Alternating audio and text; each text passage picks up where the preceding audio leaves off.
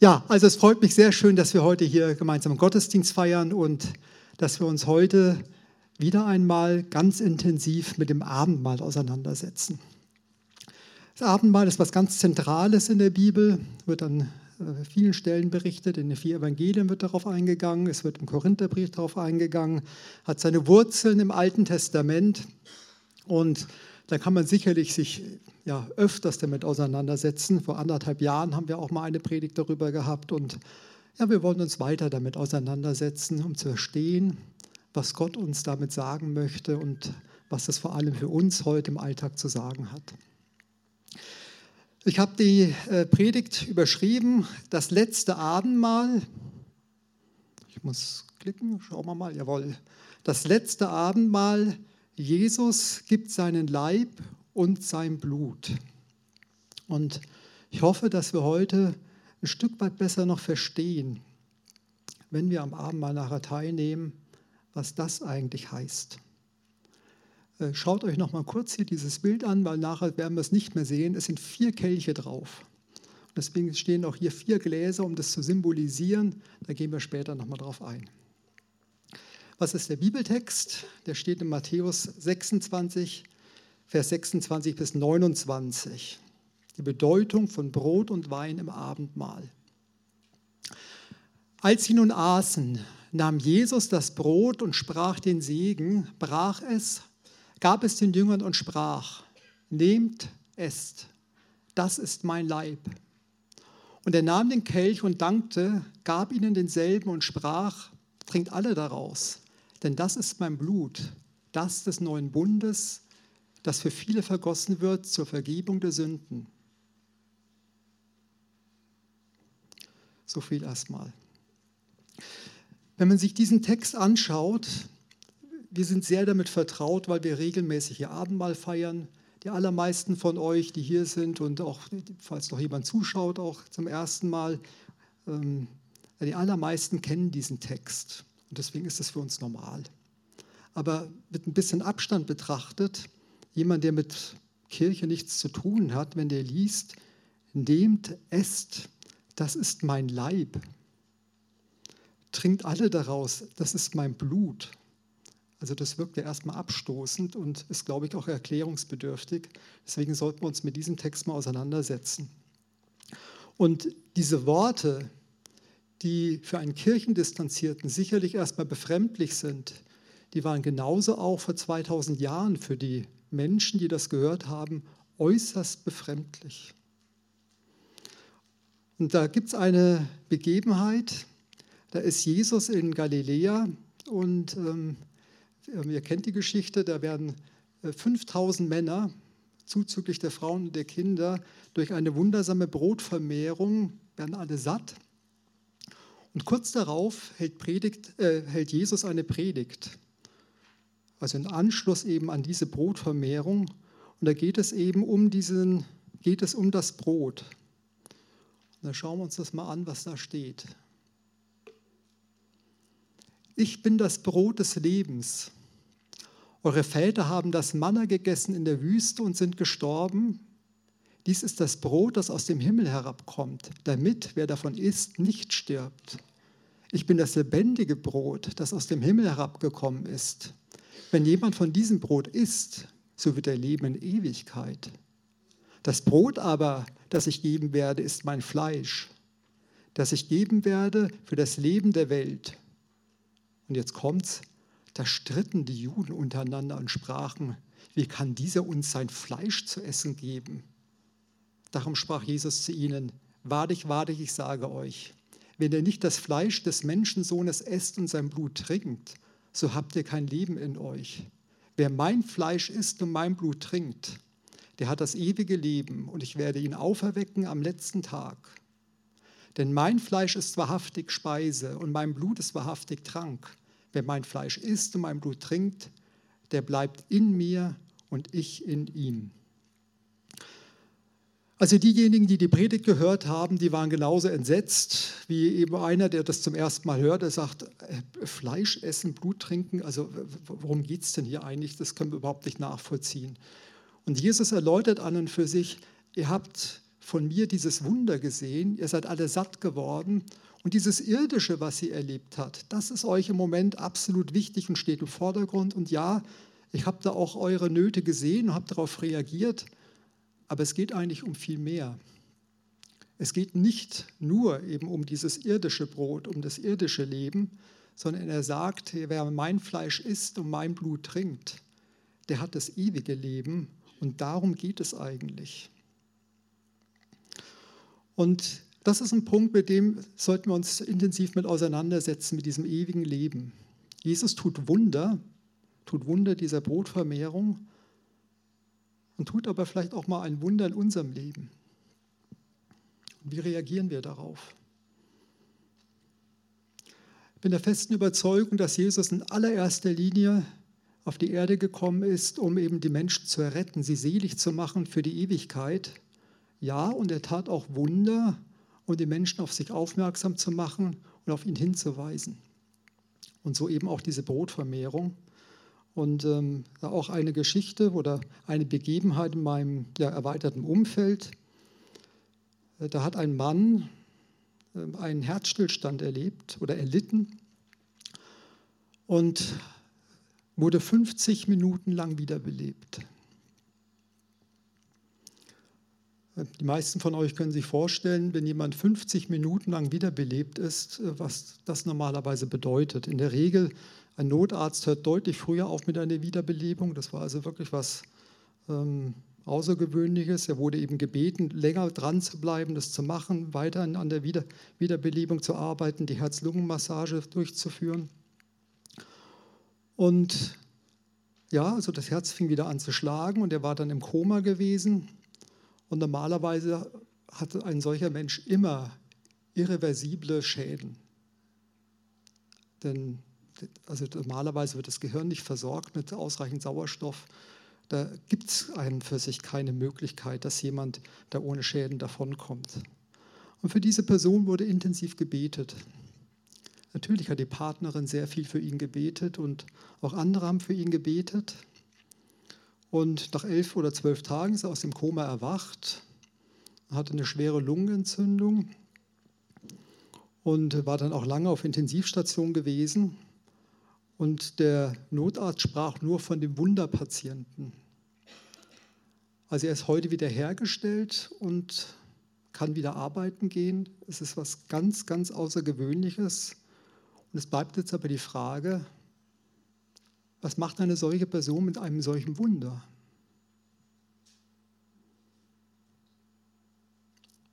Lebe ich jetzt einfach so weiter wie vorher auch? Oder realisiere ich, Gott hat eingegriffen in meinem Leben, er hat Gebete erhört, er hat Dinge getan, ja, das sagt jeder Arzt, das kommt eigentlich nicht vor, sowas. Wir können es nicht einordnen. Und mit der Frage müssen auch wir uns auseinandersetzen. Gott tut solche Wunder, um uns zum Glauben zu führen oder uns am Glauben zu halten. Und deswegen betet für solche Wunder, Gott reagiert, aber für, wir müssen auch die richtigen Konsequenzen rausziehen. Ja, und jetzt aber nochmal die Frage, was ist denn das jetzt mit diesem, mit diesem Blut, mit, diesem, mit dem Leib? Was bedeutet das eigentlich, wenn wir nachher hier eben Brot und Wein zu uns nehmen? Schauen wir uns mal die, das Verständnis der Kirchen an. Also was glaubt man in der katholischen Kirche, dass wir das auch mal kennenlernen? In der katholischen Kirche geht die Lehre auf Thomas von Aquin zurück. Und ähm, es ist also so, dass ähm, in einem Konzil in Trient festgelegt wurde, dass eben da eine Wesensverwandlung stattfindet, wenn der Priester diese Einsetzungsworte spricht. Die Einsetzungsworte, die wir ja aus dem ersten Korintherbrief kennen. In der Nacht, in der er verraten ward, nahm er das Brot, dankte und sprach. Das sind diese Einsetzungsworte. Und jetzt wurde dort festgelegt, dass in diesem Zusammenhang ja Brot und Wein, sie verwandeln sich, also durch diese liturgische Weihe wird Brot und Wein verwandelt in das Leib und in das Blut Jesu Christi. Also deswegen glaubt man in der katholischen Kirche, dass man hier wirklich den Leib und das Blut Jesu Christi isst, eben nimmt. Es schmeckt zwar wie Wein, es schmeckt zwar wie Brot, aber in Wirklichkeit handelt es sich tatsächlich um den Leib und um das Blut Jesu Christi. Und wenn wir das glauben, dann haben wir es tatsächlich hier mit dem lebendigen Gott zu tun. Luther hatte ein ähnliches Verständnis. Luther zwar, sagt zwar nicht, dass der Priester diese Handlung vollziehen muss, das hat damit an und für sich nichts zu tun, sondern er sagt, dass also in dem Brot und in dem Wein, auch das sind Leib und Blut Jesu Christi. Er sagt aber nicht, dass eben Blut und Wein in, ähm, in Fleisch und Blut verwandelt werden, sondern gerade umgekehrt. Jesus Christus verwandelt sich und kommt in das Brot, kommt in den Wein hinein und damit nehmen wir letztendlich auch wieder sein Leib und sein Blut auf. Und da gab es dann einen großen Streit mit Zwingli, vielleicht kennt ihr das noch aus dem Religionsunterricht. Und Zwingli sagte, und das ist auch das Verständnis, was in allermeisten Freikirchen vorhanden ist, er sagt letztendlich, Jesus Christus ist hier real präsent, er ist hier tatsächlich in unserer Mitte. Denn wie kann der unendliche Gott sich in endliches Brot verwandeln oder eben in endlichen Wein? Luther entgegnet dann, es steht geschrieben, dies ist mein Leib. Und deswegen hat Luther immer darauf beharrt, also er ist der festen Überzeugung gewesen, dies ist wirklich sein Leib. Und sagte dann auch, der unendliche Gott wurde Gestalt in einem endlichen Menschen. Deswegen kamen die beiden nicht zur Einigung. Aber ganz gleich, was wir jetzt glauben, ob wir ein katholisches Verständnis haben, ein lutheranisches Verständnis oder auch ein Verständnis wie, wie Zwingli, Jesus ist hier in unserer Mitte beim Abendmahl. Er ist real präsent. Er ist wirklich hier. Und wenn wir nachher das Abendmahl nehmen, dann haben wir wirklich die Möglichkeit, ihn aufzunehmen es besteht auch die Möglichkeit, wie ich das vorhin gesagt habe, das haben manche erlebt, dass man innere Heilung erlebt und auch tatsächliche Heilung an Körper und Leib erlebt. Und deswegen nehmt an dem Abendmahl in, diesem, in dieser Haltung auch teil. Jesus ist hier in unserer Mitte, ganz präsent. Ja, so viel zu Brot und Wein dass wir das ein Stück weit einordnen können, was das immer heißt mit meinem Fleisch und meinem Blut. Jetzt schauen wir weiter, wie das aber an diesem Abend war. Ich gehe ja immer gerne mit euch zurück, 2000 Jahre in die Vergangenheit, was damals war. Und Jesus sprach jetzt zu seinen Jüngern kurz vor der Hinrichtung, dass ihn herzlich danach verlangt hat, dieses Mal zu halten, dieses Passafest mit seinen Jüngern zu feiern. Und es handelt sich ja an und für sich dabei um den Sederabend und den Abend, der basiert auf den Auszug von Mose aus Ägypten. Das war voraussichtlich so 1445 vor Christus, also aus heutiger Sicht 3500 Jahre ist das her. Und der ganze Sederabend erinnert letztendlich an diesen Auszug, dass das Volk Israel aus der Sklaverei befreit wurde. Und da gibt es unheimlich viele Details die eben daran erinnern. So feiern die Juden auch heute noch den Sederabend. Wir stellen jetzt, denke ich, heute fest, dass ganz, ganz viel an und für sich auf den Opfertod von Jesus Christus am Kreuz auf Golgatha hindeutet und hinweist. Und das schauen wir uns jetzt mal vertieft an. So, was steht da im zweiten Mose? Das ist jetzt nur ein Abschnitt, da gibt es sehr viele Abschnitte dazu, aber das können wir aufgrund der Zeit nicht alles lesen. In 2. Mose 12 gibt es ja eine entsprechende Anweisung, wie das Pessachfest äh, zu feiern ist. Dieser Monat, das ist der Monat Nisan, das steht jetzt nicht hier, soll euch der Anfang der Monate sein. Er soll für euch der erste Monat des Jahres sein. Nach diesem Kalender wird auch heute noch in Israel gelebt. Ja, der, dieser Monat beginnt im März oder April. Es kommt immer darauf an, wie die Mondphasen sind. Ja, die also in Israel hat man einen anderen Kalender als den gregorianischen Kalender. Und dann geht es also weiter. Er redet zu, den ganz, zu der ganzen Gemeinde Israels und spricht, am zehnten Tag dieses Monats nehme sich jeder Hausvater ein Lamm, ein Lamm für jedes Haus. Wenn aber das Haus zu klein ist für ein Lamm, so nehme er es gemeinsam mit seinem Nachbarn, der am nächsten bei seinem Haus wohnt, nach der Zahl der Seelen. Dabei solltet ihr, sollt ihr die Anzahl für das Lamm berechnen, je nachdem jeder zu essen vermag. Dieses Lamm aber soll makellos sein, männlich und einjährig. Von den Schafen oder Ziegen sollt ihr es nehmen und ihr sollt es aufbewahren bis zum 14. Tag dieses Monats. Und die ganze Versammlung der Gemeinde Israels soll es zur Abendzeit schächten. Und sie sollen von dem Blut nehmen und damit die beiden Türpfosten und die Oberschwelle der Häuser bestreichen, in denen sie essen. Also das ist die Ausgangssituation. 12. Äh, Mose 2, Vers 7. Hier steht äh, detailliert drin, was also, was es mit dem Lamm auf sich hat, was da gemacht werden soll. Da sind wir auch schon mal vor einiger Zeit darauf eingegangen, deswegen möchte ich das jetzt nicht zu sehr vertiefen würde euch aber das nochmal zeigen. Man kann es vielleicht dann auch ein bisschen besser einordnen, wenn man sowas mal in der Kirche sieht. Der eine oder andere kennt vielleicht dieses Bild. Das ist der Isenheimer Altar in Colmar von Matthias Grünewald. Der wurde also um die Reformationszeit erstellt, so 1520, denke ich mal, so um den Dreh. Also mitten in der Reformationszeit und hat also die Bilderstürme überlebt. mir geht es jetzt hier um dieses Lamm. Könnt ihr das sehen? Das blinkt jetzt ein bisschen. Ja? Also das ist das Lamm. Das findet ihr sehr häufig in den Kirchen, dass ein Lamm abgebildet wird und dieses Bild ist eigentlich mit am bekanntesten. Und das ist letztendlich ein Bild dieses Passalamms. Hier unten ist nämlich auch ein, ein Kelch und ist leider jetzt zu klein. Es tut mir leid, hätte ich größer machen müssen. Ja. Hier unten ist also ein Kelch und da sieht man, dass dieses Lamm, das hat dieses Kreuz und wird geschlachtet und das Blut fließt in diesen Kelch hinein. Und auch Johannes sagt ja letztendlich, als er Jesus, Johannes der Täufer, als er Jesus kommen sieht, seht, das ist das Lamm Gottes, das der Welt Sünde trägt. Also Jesus ist eigentlich dieses wahre Passalam und das wird in den Kirchen immer wieder auch entsprechend symbolisiert und gezeigt. Und jetzt schauen wir mal, welche Parallelen wir bei diesem Passalam zu Jesus sehen. Wir haben gerade gelesen, jetzt gehe ich nochmal zurück, Vielleicht ist es dem einen oder anderen aufgefallen.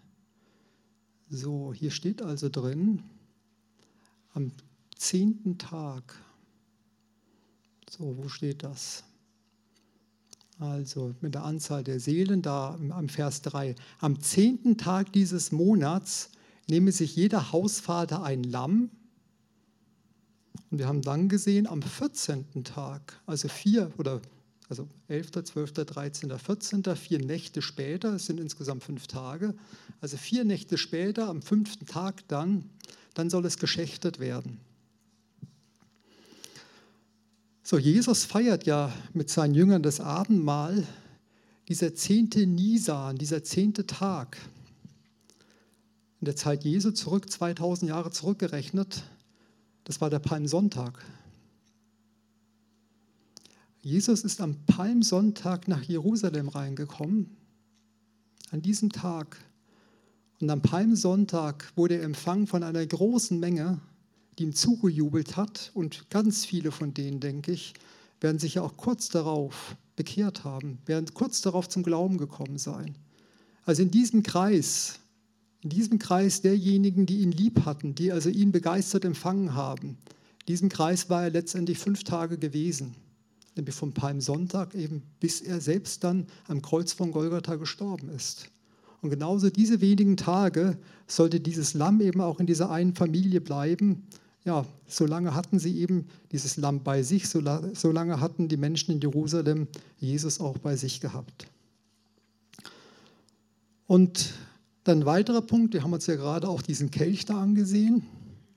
Und wir haben ja gerade gehört, es gab also vier Kelche, deswegen also hier diese vier Gläser. Es gab also vier Kelche, weil nämlich vier Sachverhalte im Rahmen des Sederabends äh, gefeiert wurden, die mit dem Auszug aus Ägypten zusammenhingen. Der erste Kelch war der Kelch der Heiligung, der zweite Kelch war der Kelch des Gerichts. Und jetzt wird es interessant, und das ist ja die Frage, welchen Kelch hat wohl Jesus genommen, als er mit seinen Jüngern eben äh, gefeiert hat und dann sprach, äh, dieses mein Blut, da heißt es ja, und er nahm den Kelch. Welchen Kelch nahm er denn da? Also wird aller Voraussicht nach nahm er den dritten Kelch. Denn beim dritten Kelch, da handelt es sich um den Kelch der Erlösung. Versetzt euch zurück in die Situation mit den Jüngern. Jesus nimmt also diesen dritten Kelch. Jeder Jünger weiß, weil er schon ganz oft eben dieses Passafest gefeiert hat, das ist jetzt der Erlösungskelch. Und an der Stelle spricht dann Jesus, dies ist mein Blut, das für euch vergossen wird, zur Vergebung eurer Sünden. Also den Erlösungskelch, den nimmt er da. Ja, aber jetzt schauen wir weiter, was hat es mit dem Brot auf sich?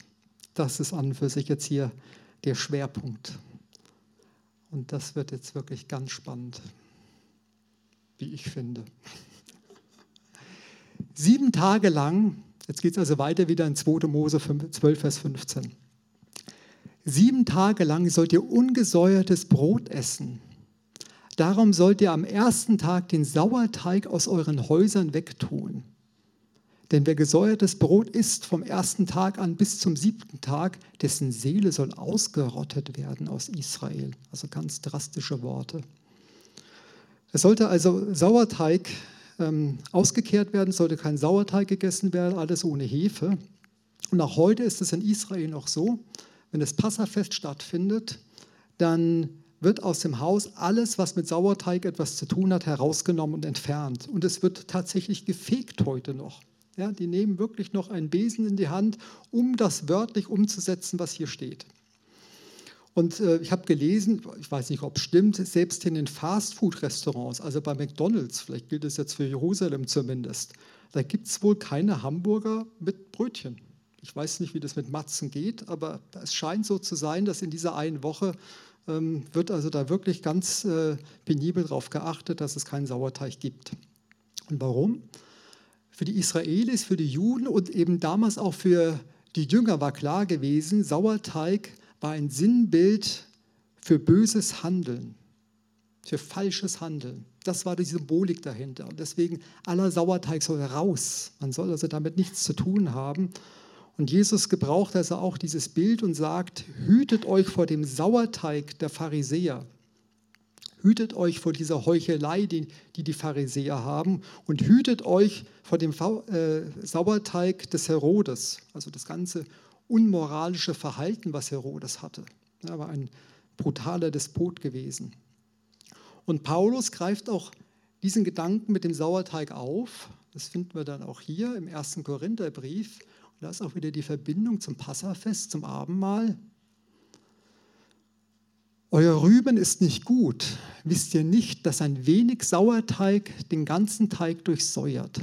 Darum fegt den alten Sauerteig aus. Jetzt verstehen wir auch diese Worte, warum da steht rausfegen. Ja, das kommt vom Passafest. Das haben die Juden damals verstanden, wenn er das sagte. Für uns hört sich das immer ein bisschen merkwürdig an. Damit ihr ein neuer Teig seid, der ihr ja ungesäuert seid, sündlos seid. Das ist die Symbolik dahinter. Denn unser Passalam ist der für uns geschlachtet worden, Christus. So wollen wir denn nicht mit altem Sauerteig Feste, äh, Fest feiern, auch nicht mit Sauerteig der Bosheit und Schlechtigkeit, sondern mit dem ungesäuerten Brot der Lauterkeit und der Wahrheit. Also das ist der Hintergrund, der Zusammenhang mit diesem Sauerteig.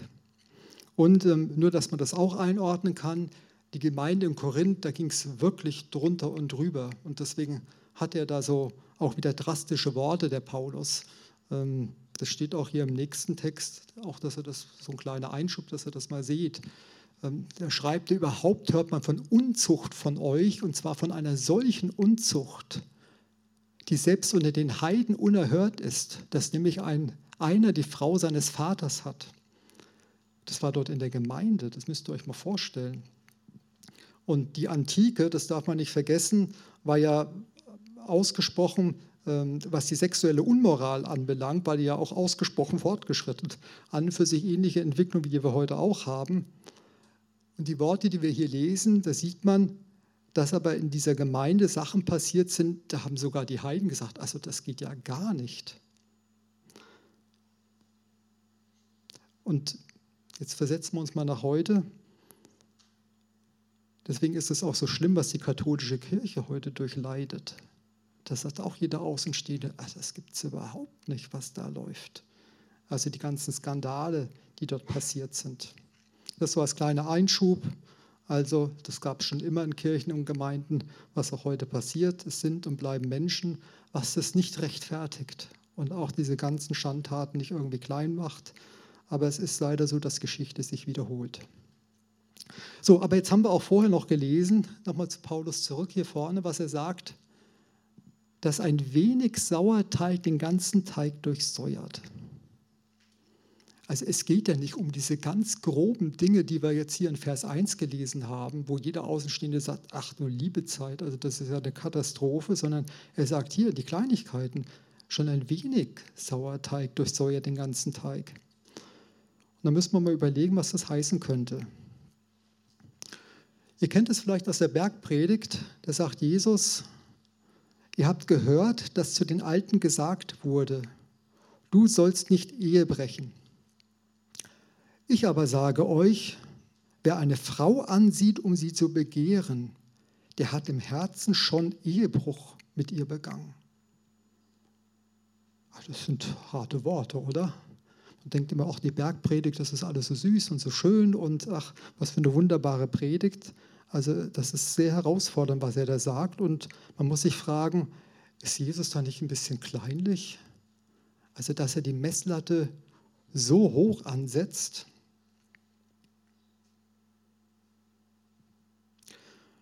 Ich denke, Jesus möchte, dass wir rein sind, wie er rein sind. Und deswegen wird diese Messlatte so hoch angesetzt.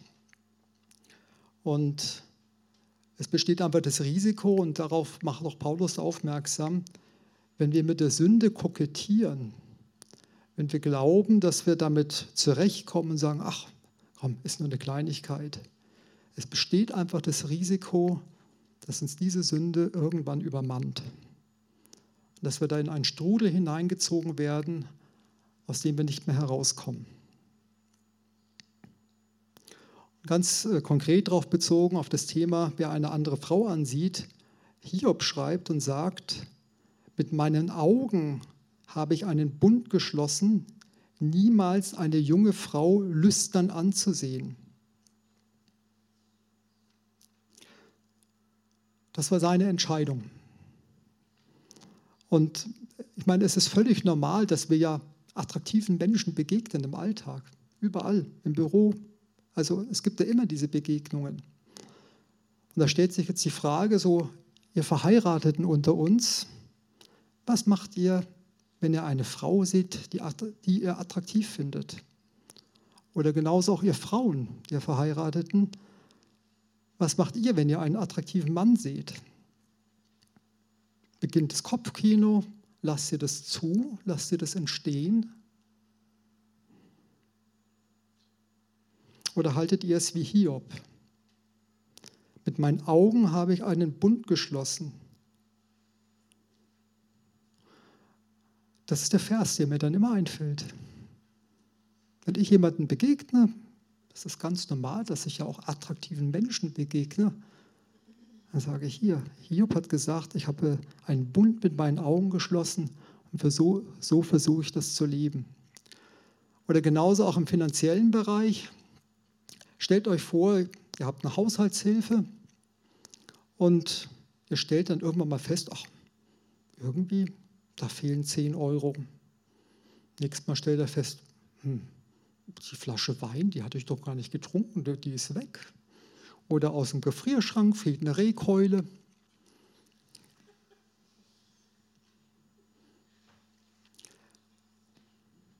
Also es ist ja nicht so, dass der Geldbeutel leer ist oder dass der Schmuck geklaut ist. Das sind kleinere Dinge. Wie würdet ihr reagieren? Ich würde sagen, das Vertrauensverhältnis stimmt nicht. Das passt nicht. Also selbst weil in diesen kleinen Dingen kann ich dieser Person nicht trauen. Und da frage ich jetzt, wie machen es wir denn, wenn wir unsere Arbeitszeiten aufschreiben? Naja, der Arbeitgeber, wenn der zwei, drei Stunden am Ende des Monats mehr bezahlt, das merkt er doch gar nicht. Oder wenn ich einen Beleg bei den Steuern einreiche, was eigentlich gar keine Ausgabe für den Beruf war, naja, also wir dürfen doch nicht so kleinlich sein. Deswegen wir müssen uns vorher entscheiden. Wir müssen uns entscheiden, wie wir mit diesen Dingen umgehen. Denn wenn wir in die Versuchung kommen, dann sind es meistens Situationen, wo wir schwach sind.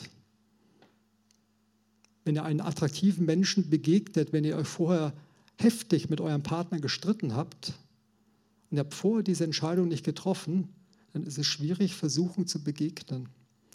Oder genauso auch, wenn ihr in Geldnöten seid und habt vorher nicht diese Entscheidung getroffen, euch in diesem Bereich richtig zu verhalten, dann besteht das Risiko, dass man doch mal zugreift und vielleicht sagt, ach Mensch, das bringe ich später wieder zurück. Meistens kommen die Menschen dann in einen Strudel, aus dem sie nicht mehr rauskommen. Und deswegen ein wenig Sauerteig durchsäuert diesen ganzen Teig und wir sollen sündlos sein, wie ungesäuertes Brot. Das ist die Aufforderung. Das schaffen wir natürlich nicht immer, aber es ist zumindest der Wunsch und das innere Bedürfnis, so zu leben und so sollte man das auch machen. Und jetzt schauen wir uns mal diesen Matzen nochmal an, dieses, diesen Sauerteig, den wir ja hier, äh, Entschuldigung, diesen, dieses ungesäuerte Brot, diesen Matzen, die wir hier haben. Und überlegen, wie hat also Jesus das gefeiert.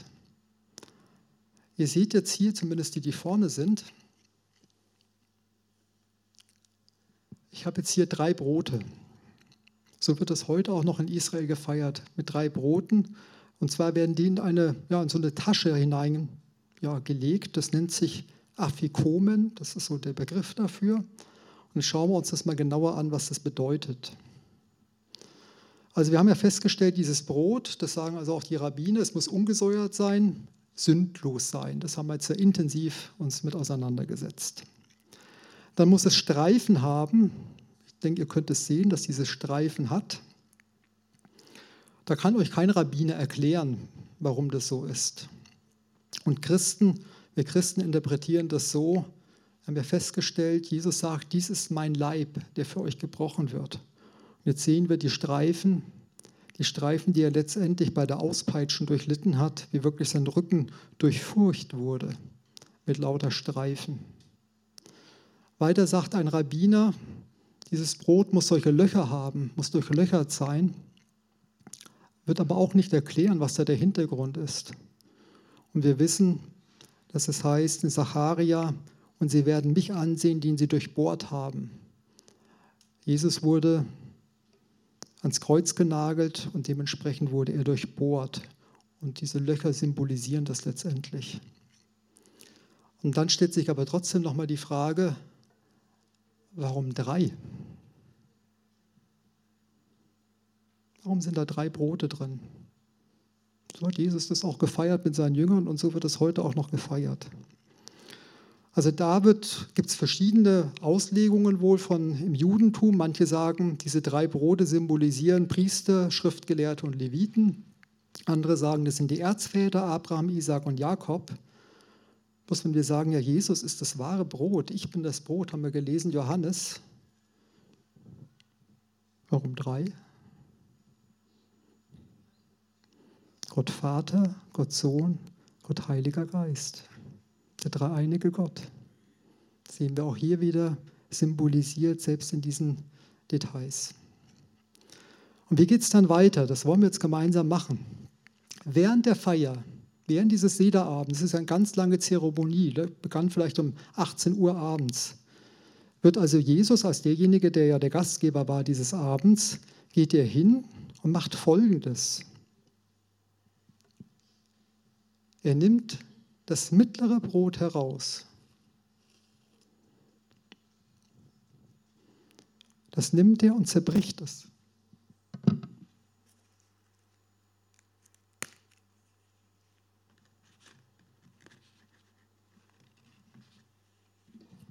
Ich habe es jetzt einmal gebrochen und dann macht er folgendes. Er nimmt dieses Brot und so machen es Juden heute auch noch. Er nimmt dieses mittlere Brot, das wickelt er in ein Leinentuch ein. Das versteckt er. Also, ich verstecke es jetzt hier. Bei den Juden ist es so, dass die Kinder dann während des Sederabends dieses Brot suchen müssen, ne, was jetzt hier versteckt wurde. Und die finden es auch. Es wird so versteckt, dass man es gut wiederfinden kann. Und wenn also dieses Brot dann gefunden wurde, also das ist ja eine Zeremonie. Wenn da Erwachsene dabei sind, dann wird es wahrscheinlich so ablaufen, wie ich das jetzt gerade gemacht habe. Also, dass jeder das halt sieht. So wird es bei Jesus wahrscheinlich auch gewesen sein mit seinen Jüngern. Ich glaube nicht, dass er Versteck gespielt hat. Da wird also im Rahmen der Zeremonie hat dann wahrscheinlich einer dieses Brot wieder gebracht. Wie geht es jetzt weiter mit diesem Brot? Jesus nimmt dieses Brot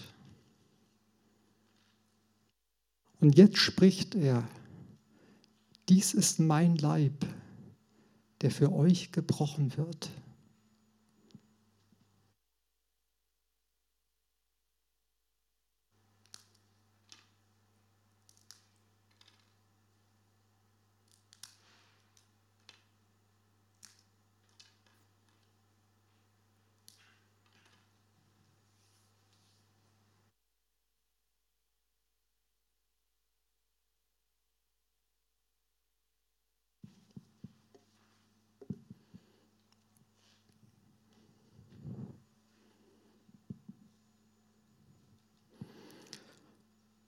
Und zwar wird dieses gebrochene Brot parallel gegessen mit dem dritten Kelch, dem Erlösungskelch.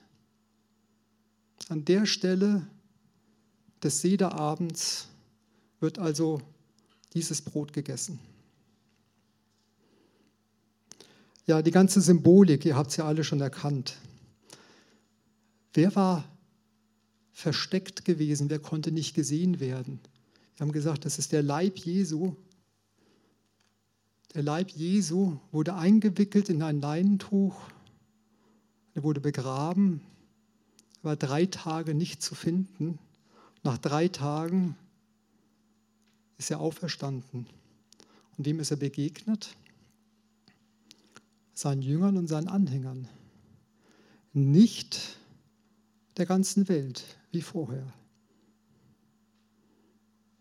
Nicht denjenigen, die an ihn nicht geglaubt haben. Deswegen feiern wir auch das Abendmahl nur mit Nachfolgern Jesu, die sich als Jünger Jesu bezeichnen.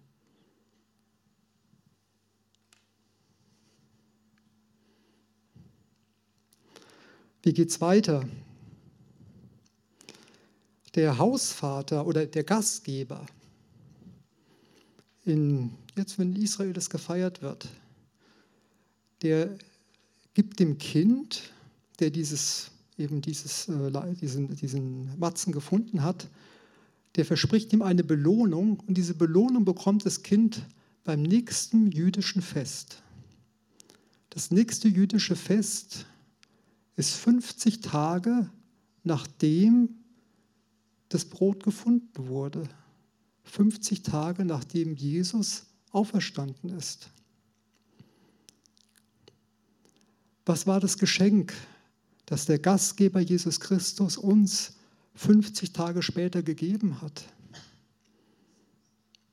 Sein Heiliger Geist. Wir haben Pfingsten erlebt.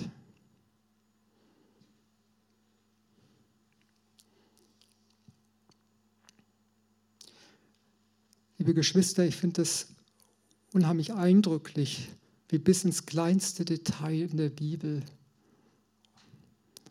ja, Jesus uns vor Augen geführt wird und wie er deutlich macht, er ist für unsere Schuld und für unsere Sünden gestorben. Und wie eindrücklich muss dieses Abendmahl auch für die Jünger gewesen sein. Ja, warum macht er das alles? Gott hat mit dem Sündenfall seine Kinder verloren. Und das Opfer des makellosen Lammes hat nicht ausgereicht, um seine Kinder zu retten. Deswegen hat er keinen anderen Weg gesehen, als sich selbst zu opfern, um seine Kinder wieder nach Hause zu holen. Und deswegen, ich finde es eine unglaubliche Tragik, wenn wir dann achtlos an diesem Kreuz vorbeigehen an diesem Angebot vorbeigehen, weil wir nämlich dann verloren bleiben und nicht errettet sind, obwohl alles vollbracht ist.